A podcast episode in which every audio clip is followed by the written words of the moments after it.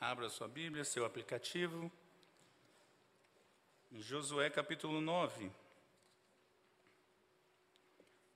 Estamos na sequência da exposição do livro de Josué.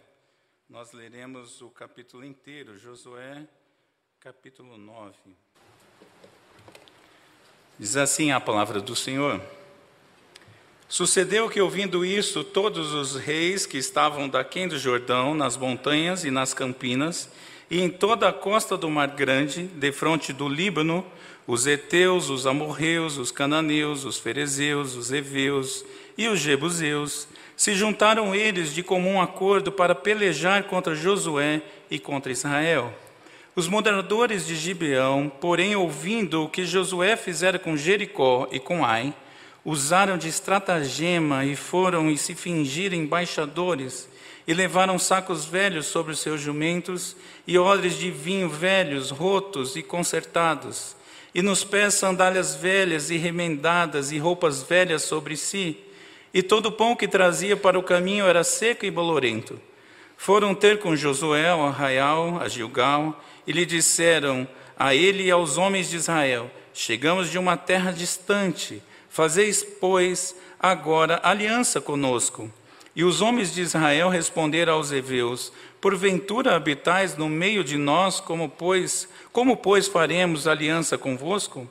Então disseram a Josué: Somos teus servos. Então lhe perguntou Josué: Quem sois vós? De onde vindes? Responderam: Teus servos vieram de uma terra muito distante, por causa do nome do Senhor teu Deus porquanto ouvimos a sua fama e tudo quanto fez no Egito, e tudo quanto fez aos dois reis dos amorreus que estavam da além do Jordão, Seom, rei de Esbom, e Og, rei de Bazã, que estava em Astarote. Pelo que os nossos anciãos e todos os moradores da terra nos disseram: Tomai convosco provisão alimentar para o caminho, e ide ao encontro deles e dizei-lhes: Somos vossos servos, fazei, pois, agora aliança conosco. Este nosso pão tomamos quente nas nossas casas no dia em que saímos para vir ter convosco. E ei-lo aqui agora já seco e bolorento. E estes odres eram novos quando os enchemos de vinho, e eles aqui já rotos. E essas nossas vestes e essas nossas sandálias já envelheceram por causa do muito longo caminho. Então os israelitas tomaram da provisão e não pediram conselho ao Senhor. Josué concedeu-lhes paz e fez com eles aliança de lhes conservar a vida. E os príncipes da congregação lhes prestaram juramento. Ao cabo de três dias, depois de terem feito aliança com eles, ouviram que eram seus vizinhos e que moravam no meio deles. Pois, partindo os filhos de Israel, chegaram às cidades deles ao terceiro dia. Suas cidades eram Gibeão, Sefira, Beerote e Kiriate Jearim. Os filhos de Israel não os feriram, porquanto os príncipes da congregação lhes juraram pelo Senhor Deus de Israel pelo que toda a congregação murmurou contra os príncipes. Então todos os príncipes disseram a toda a congregação: Nós lhe, jurar, nós lhe juramos pelo Senhor, Deus de Israel, por isso não podemos tocar-lhes. Isto, porém, lhes faremos: conservar-lhe-emos a vida, para que não haja grande ira sobre nós por causa do juramento que já lhes fizemos. Disseram-lhe, pois, os príncipes: Vivam e se tornaram rachadores de lenha e tiradores de água para toda a congregação, como os príncipes lhes havia dito. Chamou-os Josué e lhes disse: Por que nos enganaste, dizendo: Habitamos muito longe de vós, sendo que vivi, vivi, viveis em nosso meio? Agora, pois, sois malditos, e dentre vós nunca deixará de haver escravos, rachadores de lenha e tiradores de água para a casa do, nome, do meu Deus. Então responderam a Josué: É que se anunciou aos teus servos como certo que o Senhor, teu Deus, ordenara a seu servo Moisés que vos desse toda a terra e destruísse todos os moradores dela diante de vós. Por isso tememos muito por nossa vida por causa de vós e fizemos assim. Eis que estamos nas tuas mãos. Trata-nos segundo te parece bom e reto. Assim lhe fez e livrou-os das mãos dos filhos de Israel e não os mataram. Naquele dia, Josué os fez rachadores de lenha e tiradores de água para a congregação e para o altar do Senhor até o dia de hoje, no lugar que Deus escolhesse. Vamos orar mais uma vez. Bendito Pai, a tua palavra foi lida e agora suplicamos, ó Senhor, que seja o Senhor mesmo a falar ao nosso coração que teu Santo Espírito, aquele que inspirou o registro dessa bendita palavra, seja ele a comunicar a tua vontade à nossa alma, à nossa mente. Ó Senhor, se conosco, olha para nós e fala conosco. É o que te pedimos em nome de Jesus. Amém. Quando eu estava estudando esse texto, me ocorreu a, um filme e eu estou aprendendo isso com o Mateus. Eu, eu tenho que confessar, estou aprendendo isso com o Mateus, de lembrar de filme na hora de estudar para o sermão, não é? Mas eu lembrei de um filme, um clássico da década de 90, que é o famoso Esqueceram de Mim, não é? Quando o Macaulay Culkin ainda era uma criancinha fofinho e não usava drogas, né? Mas em 1990 esse filme foi lançado e a história, eu acho que todos conhecem aqui esse filme, um garotinho, eh, o Kevin McAllister, de oito anos, era bastante levado, não é? Aprontava horrores. E na véspera de uma viagem que eles iam fazer, ele aprontou mais uma das suas e a mãe o pôs para dormir no sótão, não é? E no outro dia, aquela confusão, vamos viajar, está todo mundo atrasado, o menino ficou dormindo e esqueceram dele. Daí o título, né? Esqueceram de mim. E quando o Kevin acorda, ele acha que o desejo dele foi realizado. Porque o desejo dele era: eu não quero mais essas pessoas, não quero mais a minha família. Esse pessoal é chato, não quero mais, eles me tratam mal. Eu prefiro que eles fiquem longe de mim. E ele acabou acreditando por um tempo que isso era verdade. E aí o filme desenrola, né? Tem uns bandidos trapalhões que querem invadir a casa dele, ele defende a casa, aquela coisa toda. Mas o fato é que ao longo do filme, ele vai percebendo o erro do desejo dele, o erro de não querer os pais e a família perto de si, e percebe como é ruim ter sido esquecido pelos pais, pelos familiares. Não é? E assim a história vai, é um clássico. É, depois tem o 2 e eu fui descobrir que tem até o 5, mas é a mesma história que ficam sendo refilmada, né, de uma criatividade impressionante. Mas a história é a mesma, continua esquecendo o menino numa viagem. Né? Mas eu, por que, que eu pensei nisso, na verdade? Não é? Porque no texto que nós acabamos de ler, não é o filho, é, não é o pai, na verdade, os pais que esquecem os filhos, ou o filho, né? mas são os filhos que esquecem o pai. E isso é grave, isso traz consequências terríveis. Quando os filhos esquecem o Pai Todo-Poderoso, a situação, como diz lá no motoclube, dá ruim. Não é? é terror e pânico. Toda vez que você esquece o Pai, é, problemas surgirão sobre a sua vida. E aconteceu isso sobre o povo de Deus. Então, o que, que nós podemos aprender? E eu vou tentar ser breve, né? e é só uma tentativa. É, eu vou tentar ser breve para que nós possamos é, entender o que acontece quando os israelitas esqueceram do Pai. Ali aconteceu esse fenômeno e tiveram consequências. E nós vamos ver três situações. Eles esquecerem, quando eles esquecem do Pai, consequentemente, eles esquecem das instruções dadas pelos, pelo Pai, eles confiam em si mesmos e eles agem em desconformidade com a vontade do Pai. Aliás, desconformidade é uma palavra que eu lembrei do, por conta do meu presbítero predileto, né, Cláudio Cruz, que usa esse termo de auditor constantemente. Né? Então eu olhei e falei, cara, agiram em desconformidade né, com a palavra. Vamos emitir uma recomendação para eles. Mas eu sou auditor também, gente, por isso que, que acontece isso. Pois bem, vamos ver então esses três aspectos. Primeiro, eles esqueceram das instruções dadas pelo Pai. Versículos 1 e 2, eu vou ler aqui. Nós temos, na verdade, a introdução dessa história, e diz ali o texto que o povo que estava nas cercanias, não é? ouviu que tudo o que estava acontecendo. Eles viram que o povo de Deus estava detonando geral. Eles tinham já destruído dois povos, não é? é seguindo as ordens do Senhor, eles tinham destruído Jericó e depois eles tinham destruído Ai. É bem verdade que eles perderam a primeira batalha, mas depois o Senhor concede a vitória, não é? e mata todo mundo. É, uma, é um filme trash, né, essa cena aqui. Mata todo mundo, porque o Senhor assim diz: ó, elimina todo mundo a fio de espada, não é? E aí, esses homens começaram a ouvir essas histórias, e diz o texto que isso, essa história percorreu, e no final do versículo 1 diz que em toda a costa do Mar Grande, de fronte do Líbano, e ele vai citar seis povos: os heteus, os amorreus, os cananeus, os ferezeus, os heveus e os jebuseus. O que, que significa isso? O que, que tem a ver isso com esquecer a orientação do Senhor? Mas eu vou ler aqui para que a gente não cometa os mesmos erros é, que eles cometeram.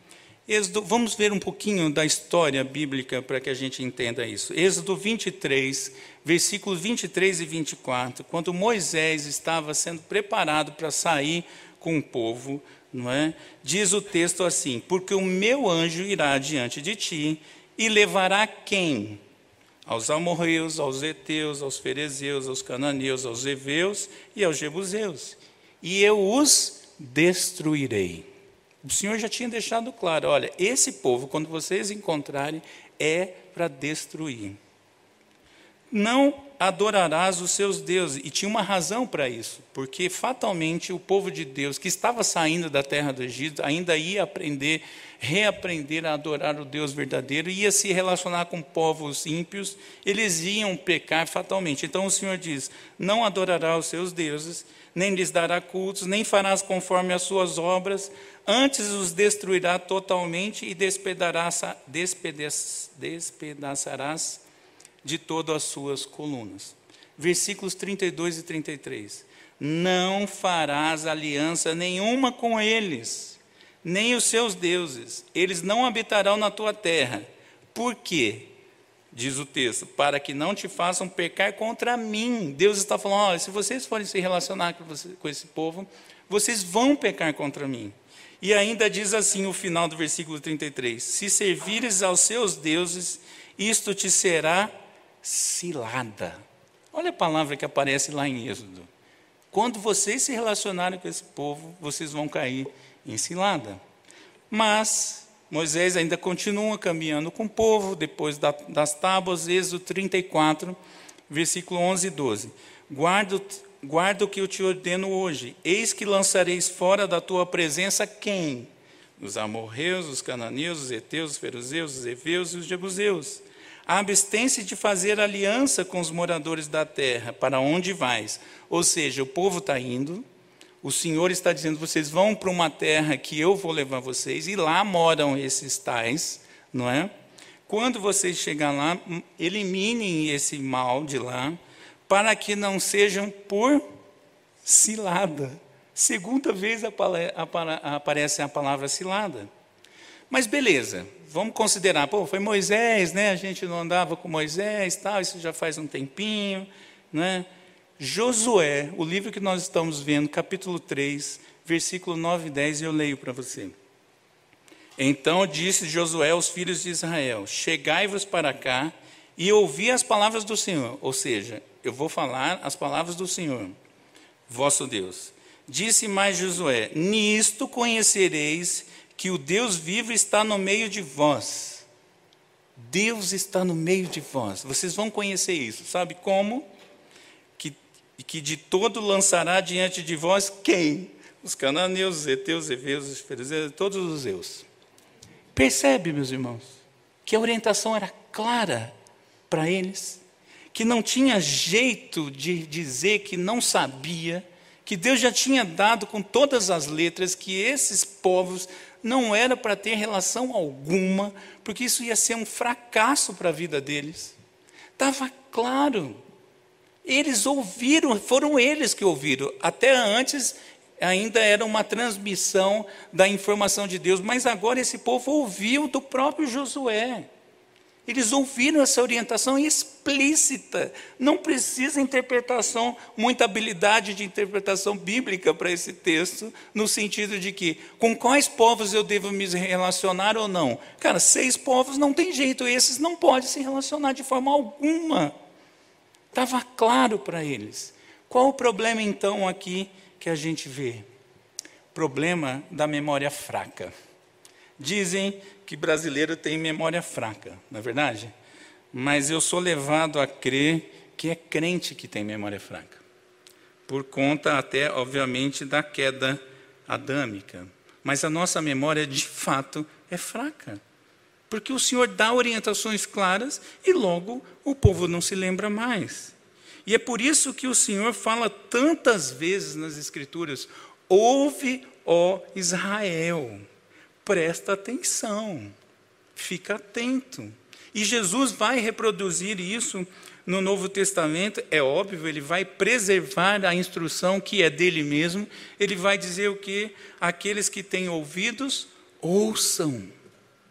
Preste atenção, se liga, memoriza, fica com esse conteúdo presente na sua vida. Isso é um alerta nós estamos sempre em alertas, em alerta. Aliás, deveríamos ser como os escoteiros, né? sempre alertas para servir. Nós temos que estar alerta com o conteúdo gravado em nossa mente. Agora, você acha que esse problema aconteceu só com os israelitas? Quando você vai lá na congregação, nós estamos vendo o Evangelho de Marcos e é um eco desse texto, é incrível, não é?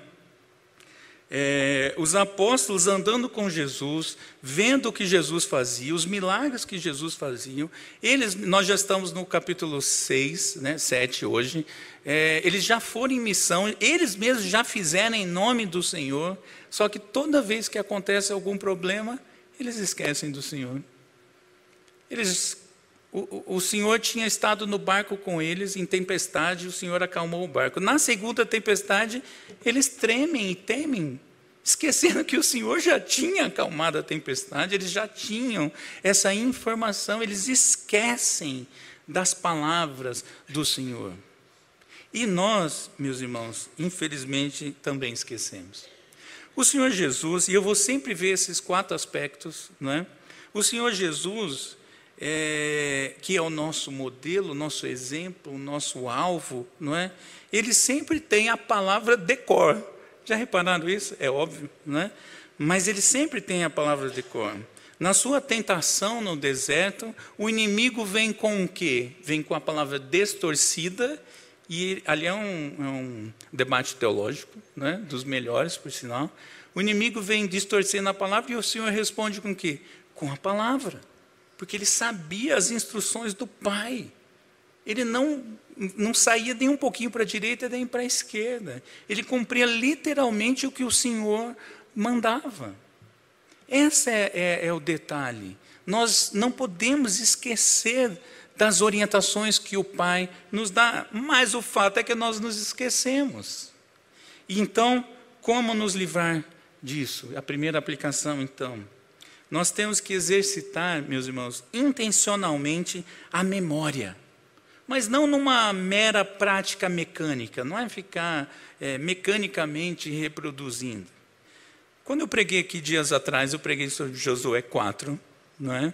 que falava justamente sobre o quê? Qual a orientação de Deus para Josué e, consequentemente, para o povo, que eles deveriam levantar, manter e ensinar sobre memoriais. Lembra-se disso? As doze pedras, capítulo 4. Porque nós precisamos de memoriais para nos lembrar do Senhor. Nós precisamos, não duvide disso. Você não tem condição de sozinho conseguir viver para a glória do Senhor. Você precisa desses memoriais. Pedro, quando naufraga, é, quando o Senhor o chama para andar sobre as águas, aquele texto me é muito é, querido, porque quando eu, vi, eu imagino aquela cena, Pedro andando sobre as águas, e diz o texto que Pedro afunda quando? Quando ele repara na força do vento. Pedro está andando, olhando para Jesus, não é? Quando ele se toca, que ele está andando no mar, que ele olha, nossa, está ventando, a tempestade está forte, ele afunda. Quando ele tira os olhos de Jesus, ele afunda. Quando ele esquece de quem é o Senhor, ele afunda. E assim somos nós. Quando nós esquecemos a orientação que o Senhor nos dá, a grande probabilidade é que nós vamos fazer errado e vamos viver é, contrários à glória de Deus.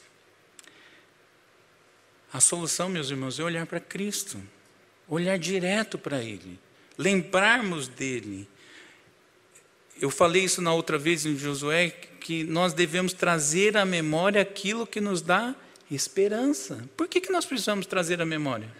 Porque a nossa memória não traz por conta própria. Se nós dependermos de nós mesmos, nós não vamos viver para a glória de Deus. Por isso você precisa desses mecanismos todos para não esquecer de quem Deus é. Você tem a palavra de Deus, você tem os sacramentos de Deus, você tem a própria comunhão entre os santos, você tem o culto, tanto o público quanto o privado, e você tem tantas outras é, possibilidades que o Senhor mesmo estabeleceu para que você mantenha a sua mente cativa a Cristo. Essa é a ideia. Você não pode se distrair. Não acredite na capacidade da sua mente. Eu não preciso me preocupar, porque eu tenho um HD externo, que chama Tatiana, né, que faz aniversário hoje, inclusive. É, eu sempre pergunto para ela: quem é Fulana? O que, que eu disse mesmo semana passada? Que roupa que eu fui? Porque minha memória é só de processamento, não é de armazenamento. Né? Então eu já sei da minha deficiência, eu tenho meus mecanismos. Você faz o quê? Porque se você acreditar que você consegue você já tropeçou. Nós não conseguimos, meus irmãos, nós precisamos. O Senhor não registrou a sua palavra à toa. Porque simplesmente, se a sua memória fosse realmente tão boa, você leria a Bíblia uma vez só e pronto, guardava, você citaria ela decore e salteada a qualquer momento. Por que você não faz isso? Porque mesmo você tendo muito tempo de banco de igreja, você ainda peca porque você esquece da palavra e das orientações do Pai. E vai esquecer. Qual o antídoto então? Manter a memória ativa, manter sempre viva a esperança em Cristo Jesus, buscando na multidão dos que passaram é, e já, que já passaram e deixaram exemplos é, da, da, de uma vida piedosa com Cristo. Enfim, nós temos N mecanismos para mantermos a nossa mente cativa a Cristo. Essa é a primeira, então, é, aprendizagem para nós nessa manhã. Segundo lugar, o grande erro deles também, eles confiaram em si mesmos. Veja comigo o versículo 14. Então os israelitas tomaram da provisão o que, que significa isso? Eles estavam conversando com aquele povo, eles participaram da mesa, eles comeram juntos, eles compartilharam o pão. Agora eles fizeram algo terrível, eles se associaram com eles. Mas por que eles fizeram isso? Versículo 14 responde: porque não pediram conselho ao Senhor.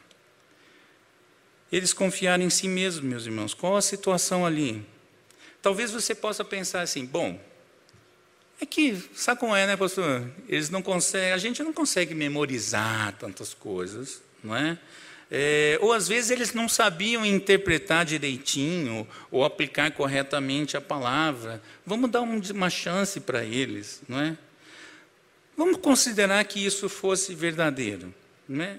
Mesmo assim, qual o recurso que eles tinham? Se eles esquecessem, se eles se confundissem, se eles tivessem dúvida de como interpretar a palavra de Deus, qual era a providência que eles deveriam ter? Buscar ao Senhor. Mas eles não fizeram isso. Eles, eles agiram por conta própria, eles confiaram em si mesmos, eles achavam que podiam é, decidir por conta própria. E eu vou ler mais um texto que nos ajuda a compreender isso está lá em Deuteronômio 20, capítulo, oh, capítulo 20, versículos 10 a 18. Diz assim: Quando te aproximares de alguma cidade para pelejar contra ela, ah, preste bastante atenção nesse texto, que você vai ver a artimanha desse povo. Quando te aproximares de alguma cidade para pelejar contra ela, oferecer-lhes-ás a paz. Ou seja, o povo sempre, a ideia do povo era invadir os outros povos e eliminar os outros povos. Mas o Senhor diz o quê? Quando você se aproximar dele, antes de matar, oferece a paz. Certo? Se a sua resposta é de paz e te abrir as portas, todo o povo que nela se achar será sujeito a trabalhos forçados e te servirá. Ou seja, você oferece a paz. Eles aceitaram a paz, eles não vão morrer, mas vão ser escravos. Essa era a solução para o ímpio. Você morre ou você vira escravo. Eles tinham essas duas opções. Né? Porém, se ela não fizer paz contigo, mas te fizer guerra, então a sitiarás. E o Senhor teu Deus a dará na tua mão, e todos dos sexos masculinos que houver nela, Passarás a fios de espada, mas as mulheres e as crianças e os animais, e tudo o que houver na cidade, todo o seu despojo, tomarás para ti, e desfrutarás o despojo dos inimigos que o Senhor teu Deus te deu. Bom, está muito claro, se você chegar e o povo aceitar a paz, eles se tornam escravos. Se eles não aceitarem a paz, mata todos os homens, as mulheres, crianças, eh, meninas né? e, e animais vão ser usados eh, para o serviço. Assim farás a todas as cidades que estiverem muito longe de ti. E aí é o detalhe. O Senhor está falando, todas as cidades que estiverem muito longe de vocês, vocês propõem isso. Que não forem dessas cidades destes povos, porém, da cidade dessas nações que o Senhor teu Deus te dá em herança, não deixarás com vida tudo o que tem fôlego. Antes te ordenou o Senhor teu Deus, destruí-las totalmente. Quem? Os heteus, os amorreus, todos os zeus. Não é? E para que não vos ensinem a fazer segundo todas as suas abominações que fizerem aos seus deuses, pois pecaríeis contra o Senhor vosso Deus. Olha a orientação que o Senhor tinha dado. Vocês estão indo em direção à terra prometida o povo que está exatamente no lugar onde vocês vão ser instalados, esse povo devem ser eliminados. Os outros que estão distante, como eles não conhecem essa instrução, vocês, quando chegarem a eles, podem propor paz. Se eles aceitarem paz, eles se tornam seus escravos. Se eles não aceitarem, é, é, eles serão eliminados. Pois bem, onde está a cilada aqui é, que o, o, esse povo empreendeu. Eles se apresentaram como um povo que veio de longe. Perceberam isso? Eles chegaram com uma, um estratagema, como diz o texto, uma estratégia, não é? Para que as vidas deles fossem preservadas e eles se tornassem apenas escravos, que para eles ser escravo era melhor do que morrer, não é? E eles sabiam a orientação do Senhor e eles falam: oh, nós viemos de longe, fazem aliança conosco, nos faz seus escravos. O que me incomoda nisso aqui, é, no, até hoje, não é? E eu não sei ainda é, explicar exatamente isso. Eu, eu prometo me debruçar, mas eu ainda vou levar alguns anos, não é? Eu acho. Mas é como o ímpio sabe a palavra de Deus e o raio do crente não sabe. Porque eles sabiam. Eles sabiam que o Senhor tinha falado: olha, aqueles que moram longe têm a chance de, se, de ter um acordo de paz. Agora, os seis grupos, não, esses morrem. E eles eram dos seis grupos. Eles sabiam que eles seriam eliminados por orientação explícita do Senhor. Eles tinham que ser eliminados. Essa era uma palavra que o Senhor tinha dado. Não podia haver, como nós lemos no texto de Coríntios, não podia haver associação entre o ímpio e o povo de Deus. Não dava. Aqueles ali eram um grupo que o Senhor havia estabelecido para isso acontecer. Então, por que, que eles agiram assim? O grande erro deles, meus irmãos, é o erro da autonomia. Em primeiro lugar, eles esqueceram, em segundo lugar, eles acharam que eles podiam agir por conta própria. Eles confiaram em si mesmos. Em outras palavras, eles foram, como diz um autor que eu estava lendo e me esqueci o nome, é, eles agiram com independência arrogante. Eles achavam que não precisavam de Deus. Eles tomaram ação por conta própria. Eles achavam que estava tudo sob controle. Já parou para pensar nisso na sua vida? Que às vezes a gente fala, não, está suave, está tudo sob controle. Eu não preciso consultar ao Senhor. Essas coisas aqui são fáceis para eu decidir não é? Mas esse povo agiu por conta própria, confiado na sua própria intuição e não na dependência de Deus. Eles já não tinham considerado a palavra de Deus e agora não estão considerando nem buscar o próprio Deus. Eles deveriam ter buscado evidências concretas, mais uma vez o auditor pregando. É? Eles tinham que buscar evidências, sinais claros. Os filhos de auditores estão rindo ali que entende muito bem que é isso, né? Seus pai, seu pai usa essas palavras diretas, não usa? Eu sei. Eu uso também. Eles deviam buscar evidências concretas, provas concretas para que antes antes deles tomarem alguma decisão. Por exemplo, qual a palavra-chave naquela conversa ali? Quando eles falaram, façam conosco uma aliança, isso já devia ter trazido à mente deles, ué, por que, que eles querem aliança? Por que, que eles querem se associar conosco? Cara, se ele falasse isso, aquilo era a hora deles prestarem atenção e falar, opa, falou aliança, vamos consultar aqui o Senhor para ver se eu posso fazer aliança com você ou não. Porque alguns povos poderiam, embora fosse uma aliança de escravidão, mas poderia.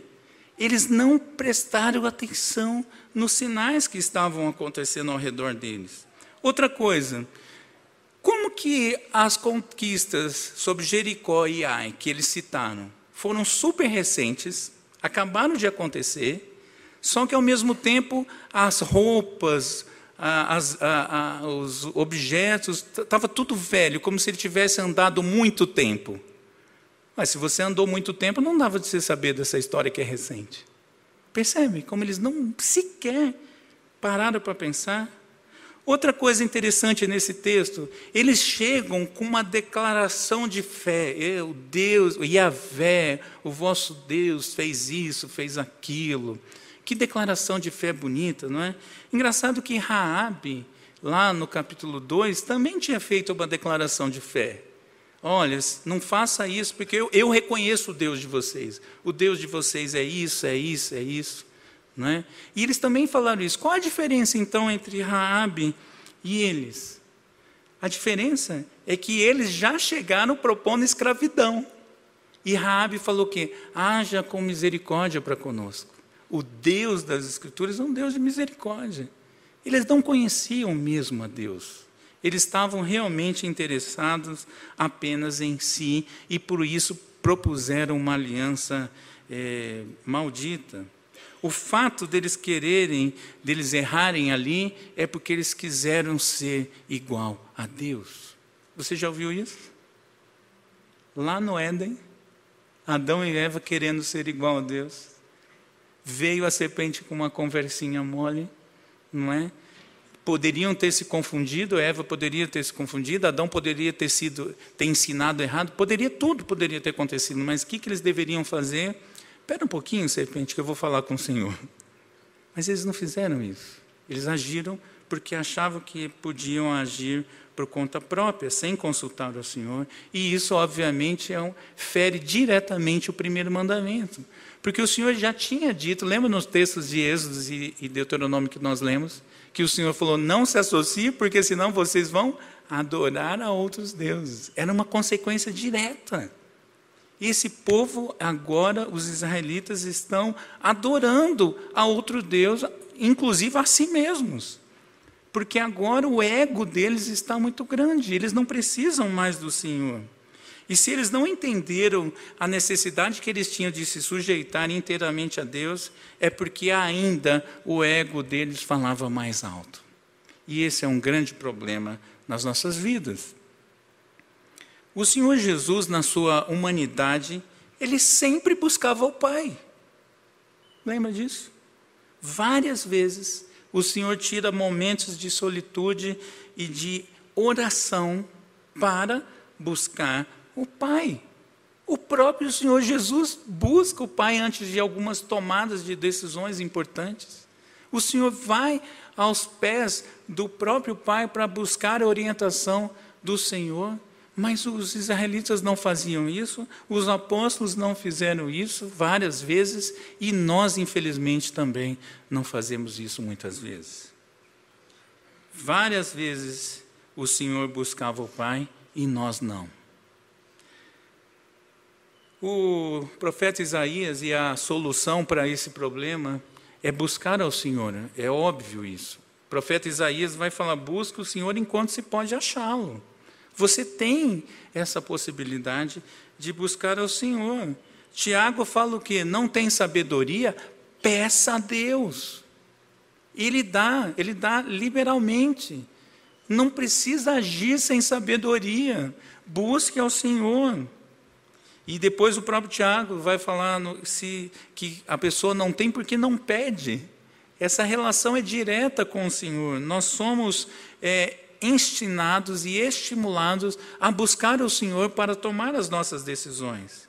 É necessário e é oportuno sempre discernir sobre o que Deus quer para a sua vida, sempre. É óbvio que isso não inclui, por exemplo, é, decisões do seu universo mínimo. O que, que eu quero dizer com isso? É, eu vou com essa gravata borboleta azul ou vou com a bege? Aí levou um tempinho para escolher, não é? Mas eu não precisei me ajoelhar, orar ao Senhor, e falar, Senhor, qual gravata que o Senhor quer que eu vá hoje? Até porque a resposta seria nenhuma, porque essas são ridículas, mas né, você que gosta de usar, mas eu não consultei. Né? Mas isso não era uma coisa que eu precisaria consultar. Que gravata que eu uso para ir pregar? Mas as decisões da vida, as decisões que impactam a sua relação com o Senhor e com o seu viver, essas precisam ser consultadas diretamente com o Senhor. Sempre. Nós não devemos nunca agir sem ouvir ao Senhor. Por conta de, de decidirmos sem buscar ao Senhor, é que muitas vezes nós erramos. Você pode não se lembrar da palavra de Deus, até você pode não conhecer a palavra de Deus, de repente você é um novo convertido, ainda não teve é, tanto acesso à Escritura, não, é? não deu tempo ainda, mas você não precisa errar porque você pode recorrer ao Senhor. E a orientação, meus irmãos, é que nós temos as disciplinas espirituais, como diz um determinado autor. Nós temos a oração, temos o jejum, temos a meditação na palavra, temos a contemplação das obras do Senhor, temos tantos recursos para buscar o Senhor e você não faz isso. Esse é um grande erro.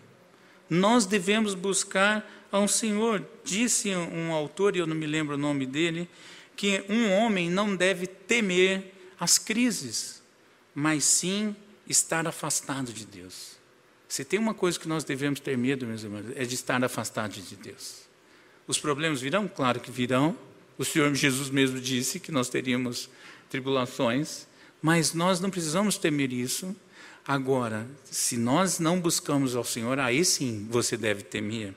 E aí eu lembrei também, quando estava estudando, de deixar um alerta, especialmente para os membros aqui da nossa sede, da igreja aqui da, da, da Redenção, um, um alerta para vocês de forma muito especial é, porque como foi anunciado ainda há pouco, logo teremos eleição não é, para oficiais da igreja, e líderes que não buscam a Deus são um perigo para a vida da igreja. Gente que toma decisão sem o Senhor não deve ser eleito. Vocês indicaram um processo transparente, maravilhoso. E eu não estou dizendo que nenhum dos homens que foram indicados são gente assim, mas é um, é um processo que nós precisamos aprender. Nós precisamos de pessoas que tomam decisões pautadas na orientação do Senhor. E isso, obviamente, serve para a sua vida também. Você deve tomar decisão tão somente confiado em Deus. É, eu costumo dizer, né, é, especialmente para as meninas, meninas mais jovens, né, quando eu ouço aquelas conversas assim de elevador, no trabalho, né, eu, eu escuto assim, uma virando para a outra, miga, sempre começa com miga, né? É, normalmente o assunto é sobre crise com relacionamento, com namorado, né? Aí uma fala, ai, meu namorado fez tal coisa, não sei o quê. Aí a outra fala assim, miga, segue o seu coração. Cara, que conselho maldito é esse? A Bíblia fala que o coração do homem é enganoso. Percebe? Essas coisas acontecem porque não consultamos ao Senhor. A nossa, nosso desejo por autonomia é terrível, é pecaminoso e ele só é vencido quando buscamos ao Senhor. E por último, eles agem em desconformidade com a vontade do Pai. Versículo 15, olhe comigo ali, versículo 15. Josué concedeu-lhes paz e fez com eles a aliança de lhes conservar a vida, e os príncipes da congregação lhes prestaram juramento. O que, que aconteceu aqui? Qual o contexto aqui? Eles assumem um compromisso além da conta, além do que eles poderiam fazer. Eles fizeram um erro duplo, terrível aqui. Eles fazem uma aliança reforçada por um juramento. Eles fazem uma aliança e ainda juram em nome do Senhor. Não, nós vamos garantir isso aqui. Eles prometeram pra, paz e preservação da vida daqueles ímpios, daqueles que o Senhor tinha dito que era para eliminar. Eles prometeram uma coisa que não cabia. Eles se enganaram porque não ouviram, não lembravam da orientação do Senhor, porque não ouviram do Senhor, e agora a consequência é grave, porque eles fazem o que o Senhor não queria que acontecesse. Eles fazem um acordo, uma aliança, eles sentam à mesa, eles compartilham o pão, como nós vimos é, ainda há pouco, não é? Só que eles fazem isso com um povo maldito, com um povo que Deus falou que esse não tinha jeito disso acontecer. E mais, quando eles fazem um acordo, eles fazem um acordo de paz. Mas ainda que eles estivessem seguindo, é, vamos, vamos pensar assim, eles estavam confusos ou foram enganados, não sabiam que esse grupo era do grupo daqueles que não podiam fazer aliança. Ainda assim, qual é a aliança que deveria ser feita? Eu concedo paz, mas você se torna meu escravo. Foi isso que eles fizeram? Não. Eles simplesmente, diz o texto, que eles concederam paz. Era parte do acordo apenas. Eles vão corrigir isso mais para frente. Assim que eles descobrem o erro, eles vão tentar corrigir e falar assim: olha, nós descobrimos que vocês é, estão num grupo equivocado aí, mas já que a gente fez um juramento, nós não vamos é, matá-los, então vocês vão ser escravos. Misturaram tudo e fez uma lambança, literalmente, no que estava acontecendo ali. E depois que eles percebem o erro, aí eles querem aplicar forçosamente uma solução que era da outra regra. Eles vão confundindo tudo. Qual é o erro aqui nesse momento? É o famoso erro da boa intenção. Poxa, pastor, eles tiveram boa intenção. Eles foram enganadinhos. Eles foram levados, tadinhos. Eles estavam querendo fazer a coisa certa. Eles até fizeram umas perguntinhas, teste. A pergunta deles é tão engraçada que eles falam assim: vocês são de onde mesmo? Os caras são de tal lugar. Ah, beleza. Que investigação profunda. Eu fiquei pensando como auditor, que investigação profunda eles fizeram. É quase aquela pergunta da embaixada dos Estados Unidos. Já foi tirar visto lá? Você vai levar bomba para os Estados Unidos? Cara, quando eu respondi aquilo, eu fiquei numa tentação de falar assim: será que eu vou levar uma bomba? Fiquei na dúvida, a pergunta me gerou uma dúvida.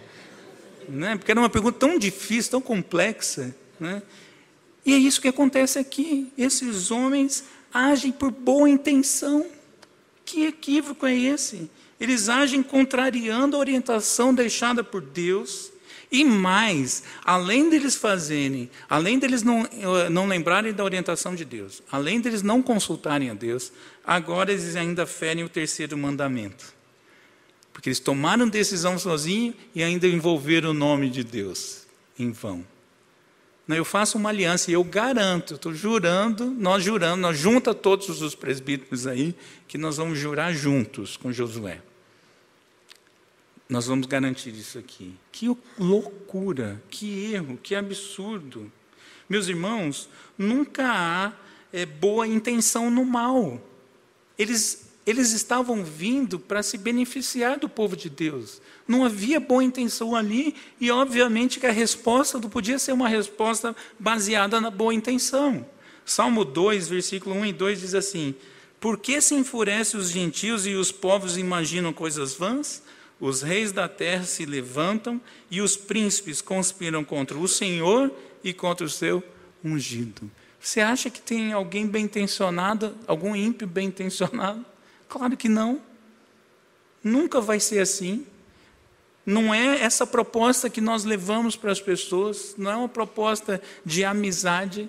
E eles aceitaram isso, eles, de uma forma ingênua, eles participam de uma aliança com o povo ímpio. O Senhor Jesus, ele é o Senhor da aliança, ele é a própria aliança viva em nosso meio, mas essa aliança, ela é uma aliança de vida para os seus eleitos. Para os ímpios é condenação. Não dá para associar as duas coisas. Como eu citei ainda há pouco no, Paulo, no texto de 2 Coríntios, Paulo fala disso muito claro. Não dá para associar luz com trevas, não dá para associar é, ímpios com justos, não dá. Não dá para fazer esse tipo de situação. O Senhor, meus irmãos, o Senhor Jesus veio para apresentar a salvação e não para negociar escravidão. Porque é isso que eles queriam, eles não queriam salvação de Yahvé. Eles não queriam se dobrar ao Senhor. Eles queriam simplesmente livrar a vida deles. E é isso que acontece quando nós é, fazemos aliança com quem o Senhor não autoriza. Isso não tem a ver apenas com namoro, por exemplo, ou casamento. Isso é assim no nosso dia a dia, em todas as coisas. Se o Senhor diz para você não se relacionar com algo, com alguém ou com alguma coisa, é não. Não dá para brincar. Não dá para você achar que a sua decisão é melhor. Não dá para você seguir a sua intenção amiga. Não dá. Você tem que seguir o que o Senhor diz, fazer o que o Senhor manda fazer. Isso significa que a solução para esse problema, e eu estou concluindo, é que a solução é que nós devemos firmar um compromisso com o Senhor e com a Sua palavra. Significa dizer que nós precisamos de firmeza de propósito. Quando você diz que segue o Senhor Jesus, você diz que segue a qualquer preço e não da boca para fora. Você assume um pacote, é, um combo não é? de providências de deveres e de direitos também, sem dúvida alguma, mas os deveres estão juntos. E o Senhor é claro dizendo que nós não devemos nos relacionar com aquilo que Ele não quer. Agora, quando você comete um deslize, não ache que o Senhor vai te livrar da consequência. Como aconteceu com eles. Aliás, eles se tocaram, quando eles percebem que eles agiram errado, os israelitas, o que, que eles fazem? Para não piorar, para que a ira de Deus não venha sobre nós, nós vamos honrar é, esse juramento porque fizemos em nome do Senhor. É o nome do Senhor que está em jogo agora. Não é mais a realidade, a, as necessidades. E o salmista, no Salmo 15, versículo 4, final do versículo 4, ele diz assim, porque a discussão, o, o texto ali do Salmo é quem habita no santuário do Senhor, não é? E ele diz: o que jura com dano próprio e não se retrata. Ou seja, você empenhou, a, fez uma aliança com quem não devia, empenhada no nome do Senhor, agora você aguenta. Vai sofrer, é, vai honrar essa aliança, porque é o nome do Senhor que está em discussão, não é mais a sua necessidade. E eles entenderam isso. E aí eles vão de volta ao povo e falam: olha, vocês nos enganaram, não é? Nós não vamos matá-los porque nós fizemos um juramento. Embora o Senhor tenha dito para matar vocês, mas nós erramos e fizemos uma aliança equivocada. Por conta do nome do Senhor, nós vamos preservá-los. E no próximo sermão, eu tenho certeza que o reverendo Mateus vai abordar um pouco mais disso, porque as consequências são graves disso.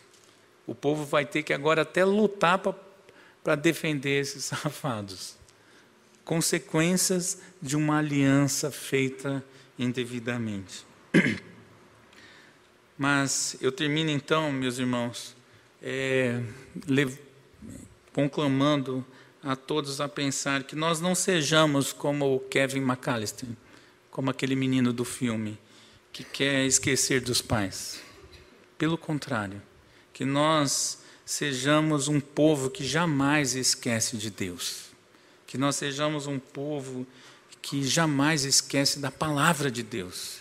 E que nós sejamos também um povo que vive em plena conformidade com a palavra de Deus. Vamos orar.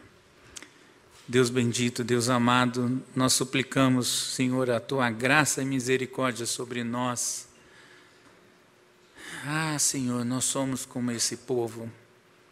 Nós nos equivocamos, nós esquecemos, nós agimos por conta própria, nós até tomamos decisões em teu nome, Senhor. Mas como houve com eles no passado, nós pedimos que o Senhor também haja com misericórdia para conosco e transforme os nossos corações, transforme a nossa realidade. Aplica, Senhor, essa palavra ao nosso coração, nos faz mais parecidos com Cristo Jesus, o nosso Senhor, e que nós sejamos realmente um povo que vive para a glória do Senhor, que reflete a graça de Cristo espalhada por este mundo, que nós sejamos, é, que nós exalemos o bom perfume de Cristo por onde quer que passemos, ó Deus, por favor. Que nós sejamos o povo que te serve com interesse de coração. Que nós sejamos marcados, ó Deus, pela tua graça. E assim que nós possamos, é, por onde quer que passemos, anunciar a tua salvação em Cristo Jesus. E que a, o nosso anúncio seja de liberdade e não de escravidão. É a súplica que eu te faço, Senhor, em nome de Jesus. Amém. Vamos cantar mais uma vez, vamos nos pôr em pé.